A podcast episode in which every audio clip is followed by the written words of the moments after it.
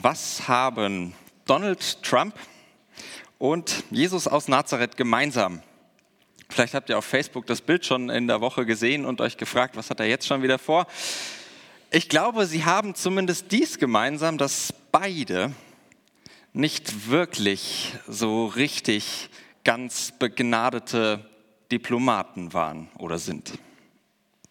Für den Präsidenten bezeugt das Twitter fast alltäglich und für Jesus aus Nazareth, für den Messias, bezeugt das das Neue Testament doch recht eindrücklich an mancher Stelle. Beide scheinen etwas übrig zu haben für das, was ich so eine Art Basta-Rhetorik nennen würde. Das haben wir letzte Woche schon bei diesem Jesus beobachtet, als er über die Ehescheidung gesprochen hat. Basta, ich habe gesprochen. Ich wage mal die Vermutung, wenn dieser Jesus heute twittern könnte, dann würde er vermutlich ähm, ähnlich häufig solche mittelschweren diplomatischen Krisen auslösen, wie es der US-Präsident tut. Zumindest äh, in Kirchenkreisen vielleicht. Ich weiß nicht, ob das darüber hinaus dann jemanden interessiert, aber zumindest in der Kirche würde das für einiges Aufsehen sorgen. Oder so, weiß ich natürlich nicht, ob das der Fall wäre, aber ich würde mal sowas vermuten. Und jetzt, wo ich eure Aufmerksamkeit geködert habe, hoffe ich zumindest, äh, schauen wir mal in den Text für heute Morgen aus Matthäus 5, die Verse 33 bis 37. Da redet Jesus in der Bergpredigt weiter. Ihr habt gehört, dass zu den Alten gesagt ist, du sollst keinen falschen Eid schwören und sollst dem Herrn deine Eide halten. Ich aber sage euch, dass ihr überhaupt nicht schwören sollt weder bei dem Himmel, denn er ist Gottes Thron, noch bei der Erde, denn sie ist der Schemel seiner Füße, noch bei Jerusalem, denn sie ist die Stadt des großen Königs. Auch sollst du nicht bei deinem Haupt schwören, denn du vermagst nicht ein einziges Haar weiß oder schwarz zu machen. Eure Rede aber sei ja, ja, nein, nein. Was darüber ist, das ist vom Bösen.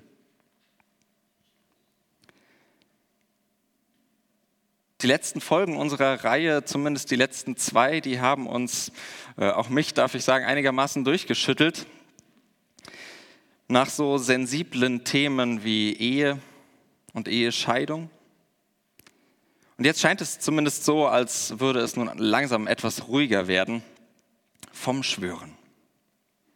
Schwörst du?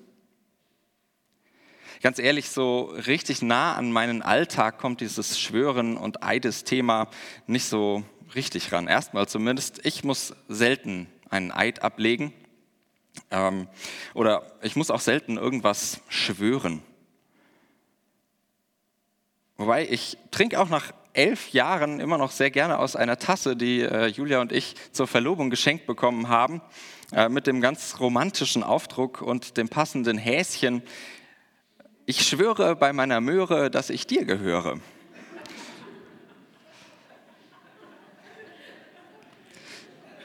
Ansonsten, abgesehen von dieser äh, schönen Tasse und äh, dem Kaffee, den Kaffee, auf den ich tatsächlich auch schwöre, ja, stimmt von daher. Äh, sonst sieht es aber da erstmal relativ mau aus mit dem Schwören, so in meinem Alltag, in meiner Lebenswirklichkeit wenn man ein bisschen weiter schaut, dann kennt man dieses Schwören und Eid ablegen äh, ja, aus zwei bekannten Szenen. So, erstens der Vereidigung von Amtsträgerinnen und Abgeordneten, wie es auch nach der Bundestagswahl nächsten Sonntag der Fall sein wird. Und bei dieser Gelegenheit ermuntere ich ganz, ganz herzlich dazu, ähm, mitzugestalten, die eigene Stimme abzugeben, vor oder nach dem Gottesdienst im Wahllokal deines Vertrauens mitzubestimmen, wer diesen Eid ablegen soll. Diesen Eid, den nennt man einen promissorischen Eid. Es gibt ja für alles, braucht man Fremdwörter, äh, die kommen meistens aus dem Lateinischen oder Griechischen. Hier lateinisch promissorisch. Man verspricht etwas, eine bestimmte Pflicht zu erfüllen. Aus den USA, die kommen heute noch öfter vor, erkennt man diesen Eid ganz stilecht mit der Hand auf der Bibel von äh, Einführungsveranstaltungen der Präsidenten vor allem. Barack Obama hat bei seinem zweiten Amtsantritt äh, auf gleich zwei Bibeln geschworen, die er übereinander gelegt hatte. Die erste war von Abraham Lincoln, dem Beender der Sklaverei in den USA. Und die zweite, die gehörte dem Bürgerrechtler Martin Luther King. Also ganz äh, große Symbole, die da auch zum Tragen kamen. Ich habe mich ein bisschen gewundert, als ich das recherchiert habe, dass Donald Trump dann bei seiner Einführung im Januar diesen Jahres nicht eine ganze Schubkarre voller Bibeln äh, dabei hatte, um quasi zu übertrumpen. Ähm, er hatte auch nur zwei mit. Zwei Bibeln, auch die von äh, Lincoln und seine Kinderbibel. Die Deutung überlasse ich euch. Die zweite Art von Eiden, die man vermutlich kennt, äh, die einem äh, präsent sind, die nennt man assertorischer Eid, auch da wieder ein Fremdwort äh, von der Assertio, lateinisch die Behauptung. Und das ist die Verpflichtung vor Gericht, die Wahrheit zu sagen. Diesen Eid, den kennt man, denke ich der führt dann zu erheblichen juristischen Konsequenzen, wenn man nicht die Wahrheit sagt. Dafür ist er gut, um dann jemanden belangen zu können, ähm, quasi zu sagen, du hast aber gesagt, dass du die Wahrheit sagst, du hast es nicht getan, also äh, können wir dich dafür belangen. Der wird aber heutzutage kaum noch angewendet. Nur wenn es wirklich wichtig ist, eine äh, wichtige Aussage vorliegt, weil das menschliche Gedächtnis, das hat man erkannt, nun mal bekanntermaßen keine Maschine ist, sondern in der Verarbeitung von Erinnerungen bisweilen ja recht kreativ vorgeht. Ähm, deswegen verzichtet man häufig darauf. Zugegeben ein langer Anlauf, um dann zu sagen, ich glaube, mit diesen beiden Bereichen hat der Text nichts zu tun.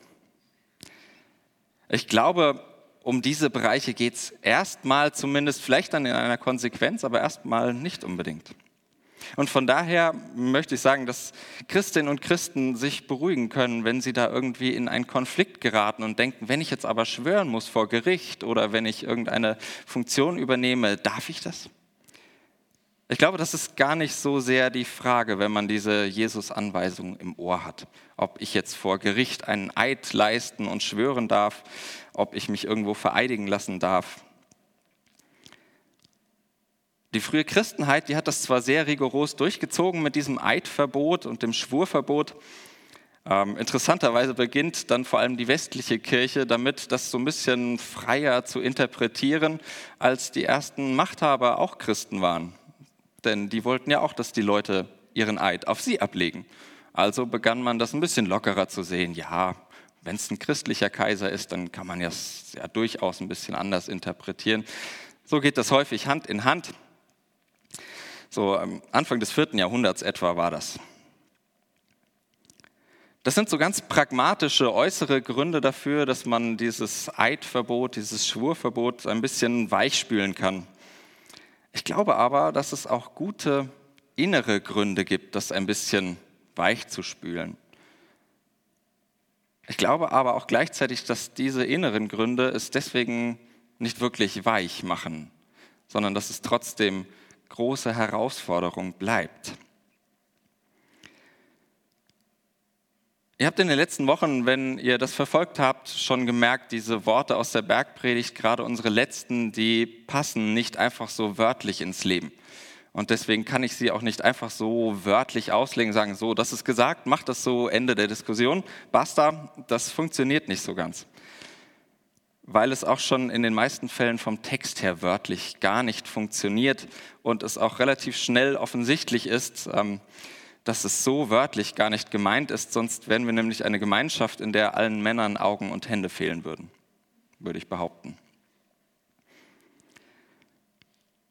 Ihr habt aber trotzdem hoffentlich auch bemerkt, dass ich die Texte trotzdem sehr, sehr ernst nehme und den Sinn, der in ihnen steckt und dieses Bedeutungsvolle, was uns da mitgegeben wird, irgendwie ins Leben zu übersetzen und sehr, sehr ernst zu nehmen. Bei auch allem, wo sie mit scharfer Klinge arbeiten. Und vielleicht habt ihr gemerkt, dass es auch gar nicht so kompliziert ist, sich in diese Gedanken hineinzuversetzen, sie mitzugehen, hineinzudenken und ihren Sinn zu erahnen wenn ich mal die letzten drei Wochen oder drei Predigtteile mir anschaue, dann ist das relativ einfach zu sagen, so, macht euch nicht gegenseitig das Leben zur Hölle, respektiert die intimen Beziehungen anderer und investiert in eure eigenen Beziehungen. So mal ganz runtergebrochen. Und ich glaube, genauso runtergebrochen geht es auch heute. Geht ehrlich miteinander um. Klar, das klingt in dieser einfachen Form wenig spektakulär. So, was ist da jetzt besonders dran? Irgendwie, das ist ja allgemein gut.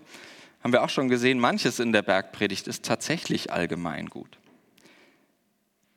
Aber das muss ja auch nichts besonders spektakulär sein, weil ich glaube, spektakulär ist die Sache an sich auch nicht.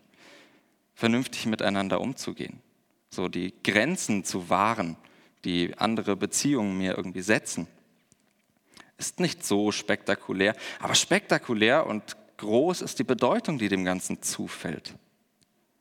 Wenn wir hier hören, was darüber ist, das ist vom Bösen. Es kann gut sein, dass hier der Böse gemeint ist.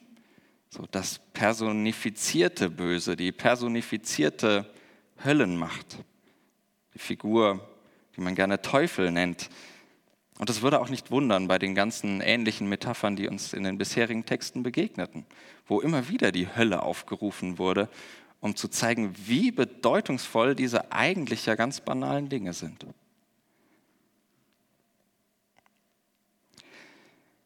Warum ich beim Thema Schwören und Ehrlichkeit immer wieder auf ihn komme, ist mir natürlich völlig äh, schleierhaft, aber noch einmal Donald Trump. Wer sich ab und zu mal anschaut, ähm, das anschaut, was man im weitesten Sinne äh, Reden nennen könnte, der ist vielleicht, dem ist vielleicht schon mal was aufgefallen. Und wenn nicht, glaubt mir, äh, es wird euch in Zukunft auffallen. Glaubt mir. We're going to knock the hell out of ISIS, believe me. Members of her team were caught saying the one person she doesn't want to run against is Trump. Believe me, it will be fun. The only time I really started on her was two months ago, and believe me, her and Bill had a bad evening. Believe me. Believe me. They can't even believe it. He still didn't believe me, but believe me, it is, okay? Believe me, folks. Believe me. Believe me. So let me just tell you. Let me just tell you. Believe me. Believe me. Believe me. Believe me. Believe me. Believe me. Believe me. Believe me. Believe me. Believe me. Hey, believe me. Believe me. Believe me. Believe me. Believe me. Believe me. Believe me. Believe me. Believe me. Believe me. And believe me. Believe me. Believe me. And believe me. Believe me. Believe me. Believe me. Believe me. Believe me. Believe me. Believe me. Believe me. Believe me. They're going to recover much faster than they understand. Das soll mal reichen. Das Video dauert zehn Minuten. Das wollte ich euch jetzt nicht antun. Believe me. Ich will euch anregen, mal darüber nachzudenken, hm, wie viel ihr mir glauben würdet, wenn ich bei allem, was ich sage, sagen müsste, glaubt mir. Glaubt mir, unser Text steht im Matthäusevangelium. Im fünften Kapitel, glaubt mir. Und glaubt mir, er hat 14 Verse. Glaubt mir, wirklich glaubt mir, niemand versteht ihn besser als ich. Glaubt mir. Der aktuelle US-Präsident ist für viele Bereiche, glaube ich, ein sehr extremes und äh, auch sehr passendes Beispiel und ein sehr extremes Beispiel. Aber man kann sich doch irgendwie sofort denken, worauf unser Text hier anspielen könnte. Was hier im Hintergrund steht, wenn er den konsequenten Verzicht auf jegliche Believe Me's fordert. Ein Believe Me macht eben kein Gold aus Bullshit. Aber schalten wir mal einen Gang runter. Es gibt noch ein ähnliches Phänomen unter uns äh, Theologen, vor allem Geisteswissenschaftlern im Allgemeinen, würde ich sagen.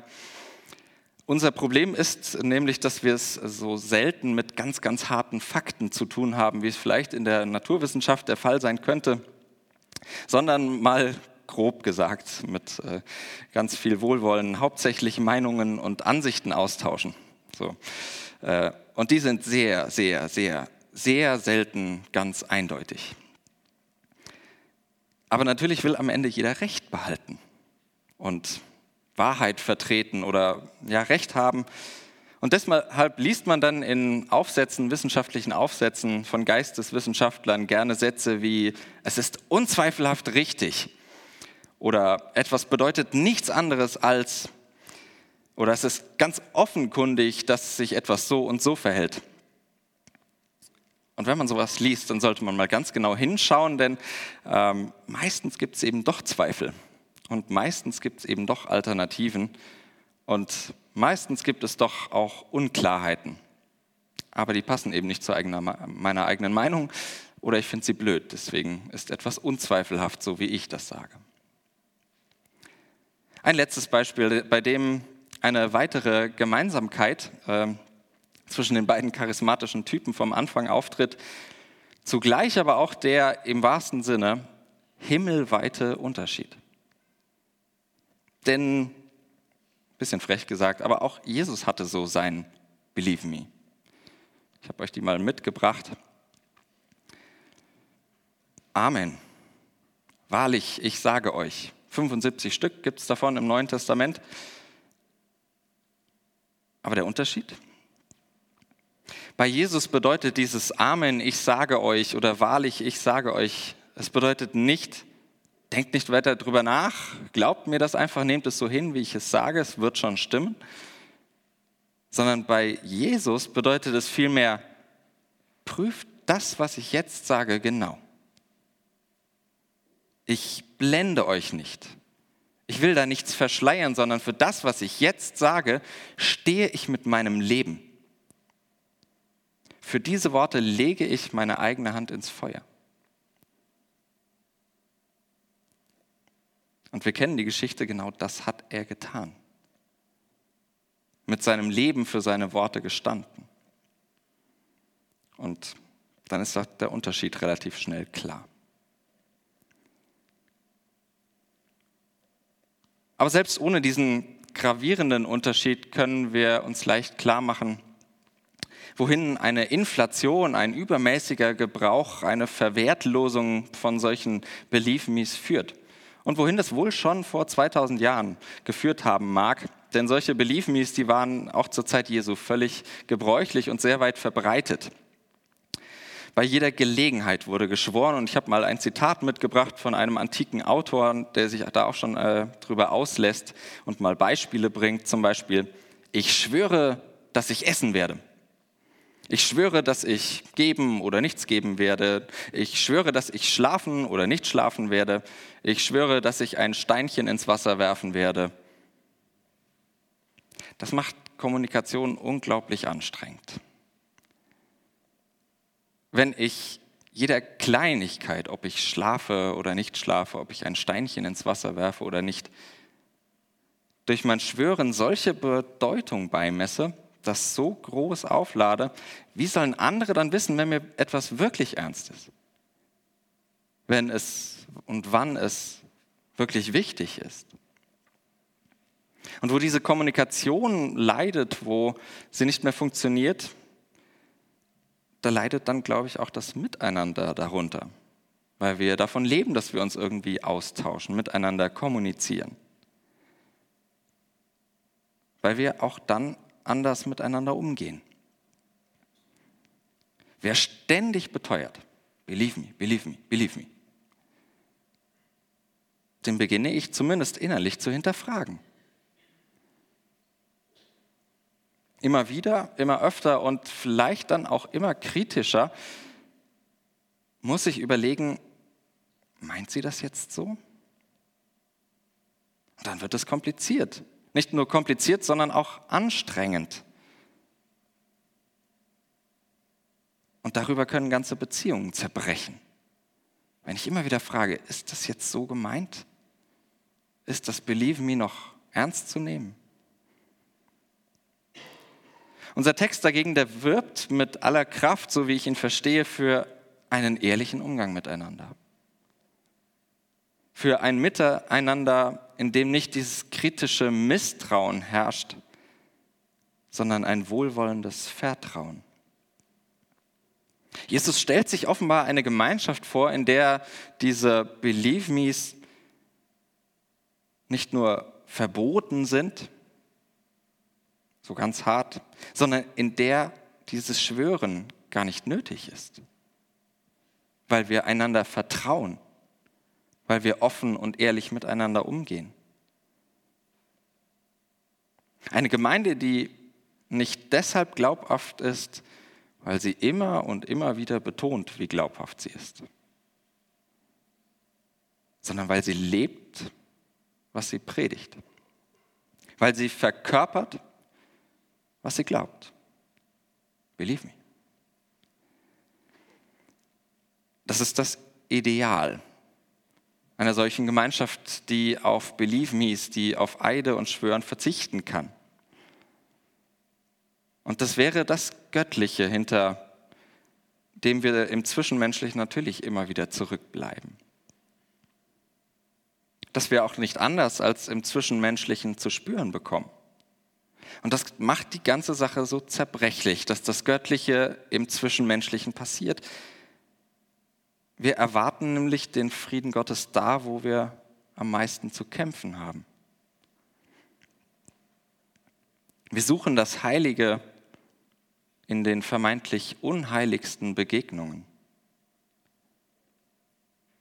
Und das ist das, was die Theologie, diese wahnwitzige Theologie vom Kreuz vom Gekreuzigten nennt. Eben die Allmacht Gottes in der Ohnmacht des Zwischenmenschlichen zu erwarten, zu hoffen, zu vermuten, zu glauben.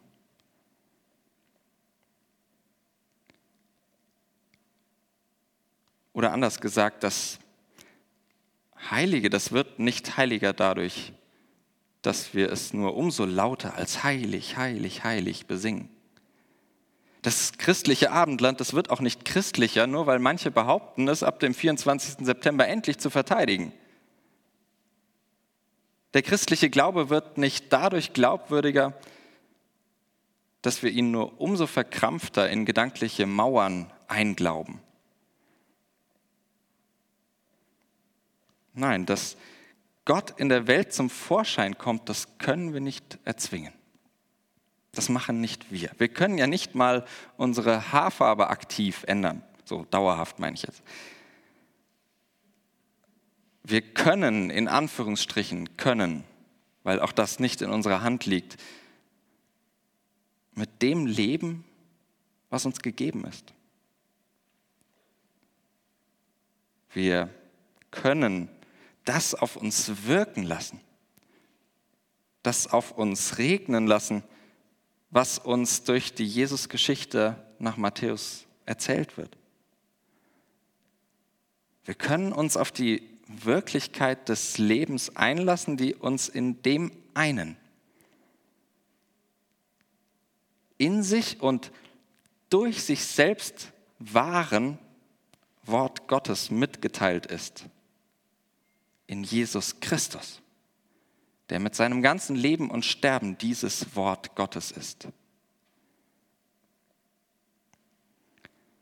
Allein in den letzten vier Folgen war das schon eine Menge. Macht euch nicht gegenseitig das Leben zur Hölle, respektiert die Beziehungen anderer, pflegt eure eigenen Beziehungen und geht ehrlich miteinander um. Ob das klappt? Sicher nicht immer. Und ich lade auch herzlich dazu ein, dass auch wenn es so formuliert ist, nicht als die Gebote, als die Warnungen und äh, Verbote zu lesen, sondern als das, was dahinter steckt. Als das, was dem Ganzen Bedeutung gibt, den ehrlichen Umgang, den respektvollen Umgang miteinander. Und was dann daraus wird, wer weiß. Aber der, der es sagt, der zu diesem Leben einlädt, der steht mit seinem Leben dafür. Der steht mit seinem Leben dafür ein, dass wir Gott darin erwarten dürfen. Selbst in diesen, wenn das für euch so klingt, vielleicht Banalitäten. Dass wir Gott darin erwarten dürfen, dass wir selber dem Geheimnis des Miteinanders auf die Spur kommen. Und dass dann vielleicht sogar andere an uns einen Hauch von diesem Geheimnis spüren.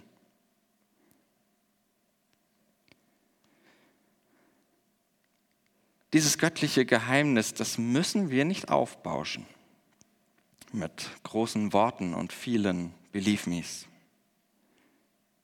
Wir müssen das nicht ewiglich beteuern. Es wird sich zeigen. Wenn wir sind, wie wir sind, mal ein Ja und mal ein Nein. Aber, und das ist meine große Hoffnung für mich und für uns, immer solche, an denen nicht spurlos vorüberzieht, was wir von diesem Jesus hören. Believe me.